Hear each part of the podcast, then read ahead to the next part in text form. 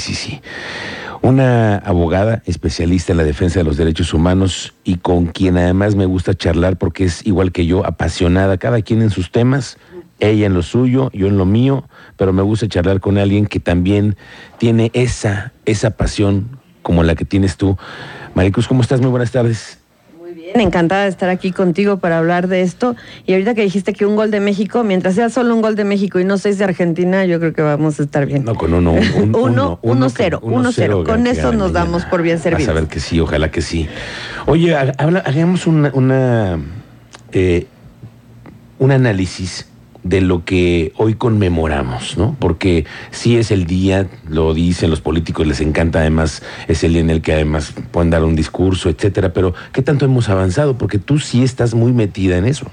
Tú te dedicas además a cambiar la perspectiva de la gente para que pensemos con perspectiva de género, ¿no? Que es algo que, ay, cómo luchas tú todos los días en ello, ¿no? ¿Y los servidores públicos qué tal están haciendo la chamba? Pues mira, creo que vamos disparejos eh, hay municipios donde se está avanzando mucho en algunos temas. Corregidora, por ejemplo, tiene una secretaria de la mujer a la que le han destinado recursos, instalaciones, etcétera, ¿no? El municipio de Querétaro también tiene ahora una secretaria de la mujer que está un poquito tambaleante porque ha tenido tres secretarias este año solamente, ¿no? Ha sido un, tema ahí que el alcalde Luis Bernardo Nava pues está eh, todavía enderezando. Pero te vas a la sierra y llegas a municipios como puede ser Arroyo Seco, donde el Instituto de las Mujeres son dos personas. Y ya. Pero solamente tienen la etiqueta, pero no. Pero no, realmente no pueden hacer nada. ¿Cómo atiendes un municipio serrano donde tienes violencias graves, como pueden ser Jalpan, como puede ser Landa Matamoros, Peñamiller, etcétera, donde no hay una fiscalía cercana, donde no hay un refugio, donde incluso las personas que se hacen cargo de estos temas acaban poniendo su dinero las funcionarias para trasladar a mujeres sin ningún tipo de protección a la ciudad de Querétaro, los refugios, donde solamente tenemos un centro de justicia para mujeres que también está en la capital. Entonces, por eso te digo, vamos disparejos, ¿no? Tenemos cosas en las que creo que hemos avanzado, como es eh, generar protocolos de investigación con perspectiva de género para los delitos sexuales o de feminicidio. Porque están en la ley. Porque, ya constitucionalmente existen. Pero porque también lo pedimos cuando solicitamos la alerta. Y hay una voluntad, hubo una voluntad política para hacerlo en ese momento y también tenemos que reconocerla, pero falta mucho.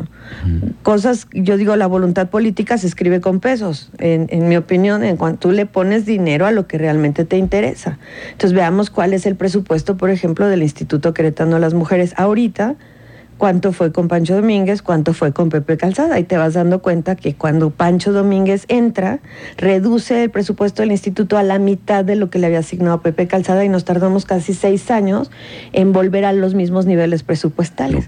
¿no? Ahorita, por ejemplo, con, el, con la llegada de Mauricio Curi, pues el presupuesto del instituto sigue dependiendo en gran medida de los fondos federales que además se han ido recortando. Pero que les han metido tijera muchísimo. Durísimo. O sea, tenemos en el presupuesto de egresos de la federación algo que se le conoce como el anexo 13, que está destinado principalmente a erradicación de violencia e igualdad sustantiva entre mujeres y hombres y que ahora se destina principalmente a los programas sociales del presidente de la República, como son Sembrando Vidas o Jóvenes Construyendo el Futuro o lo que sea que, estén haciendo. sí, sí, sí, los que son son los que dejan votos. Oye, pero yo me, me, preguntaba en la mañana que te iba a hacer esa entrevista, al hacer equitativos, por ejemplo, los espacios de participación en la política, por ejemplo, que ese es ahora lo de moda, ¿no? Las candidaturas, mitad y mitad, hombres y mujeres.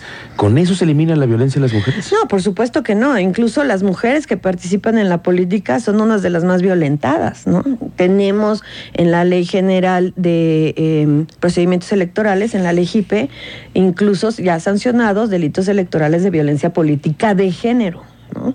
¿Por qué? Porque no es nada más que lleguemos, no es nada más que nos dejen ocupar las sillas, que nos dejen hablar, es que nos dejen ejecutar, es que nos den los recursos, es que no se metan con nuestras familias. Las mujeres en la política, por ejemplo, son muy cuestionadas sobre cosas que tienen que ver con asuntos personales. ¿no? Y es muy común, y tú lo puedes ver, de mujeres eh, que participan en la política a la que les sacan videos este, íntimos. Curiosamente les sacan las conversaciones de, WhatsApp, ¿no? Entonces, e, es eso, o sea, hay una, hay una negativa, yo digo que hay como un bulldozer que nosotras avanzamos y hay una máquina gigantesca que estamos tratando de empujar para avanzar en estos temas. Pero indiscutiblemente hemos avanzado y nos podemos comparar, por ejemplo, con lo que está ocurriendo en Qatar, que decíamos, sí, sí, ¿no? sí, sí. Entonces, eh, vamos. Claro, sí, sí hemos avanzado. Por supuesto. Hemos dado pasos, pero no lo suficientes. Estamos muy lejos. Y por ejemplo, ¿lo eliminamos de nuestra forma de educar, por ejemplo, en el tema de las escuelas? No, desafortunadamente seguimos educando, eh, marcando estas diferencias, seguimos perpetuando la naturalización de la violencia desde cosas tan sencillas como lo que nosotros llamamos micromachismos o machismos cotidianos, ¿no? Como, ¿Cómo a son? ver, dame un ejemplo. Pues como decirle a un niño, este, no llores, parece niña. ¿No? Sí, sí, Este, es algo tan sencillo como eso. O pensar que las niñas este, no pueden jugar fútbol, ¿no? Porque eso es- de, esto es de hombres, es de ¿no? niñas, ¿no? O no, No recojo- futbolito o algo así, O no recojo mi plato. O. Esas cosas que, que son parte de y que después van creciendo, van creciendo y que pueden llegar en los extremos más graves a un feminicidio.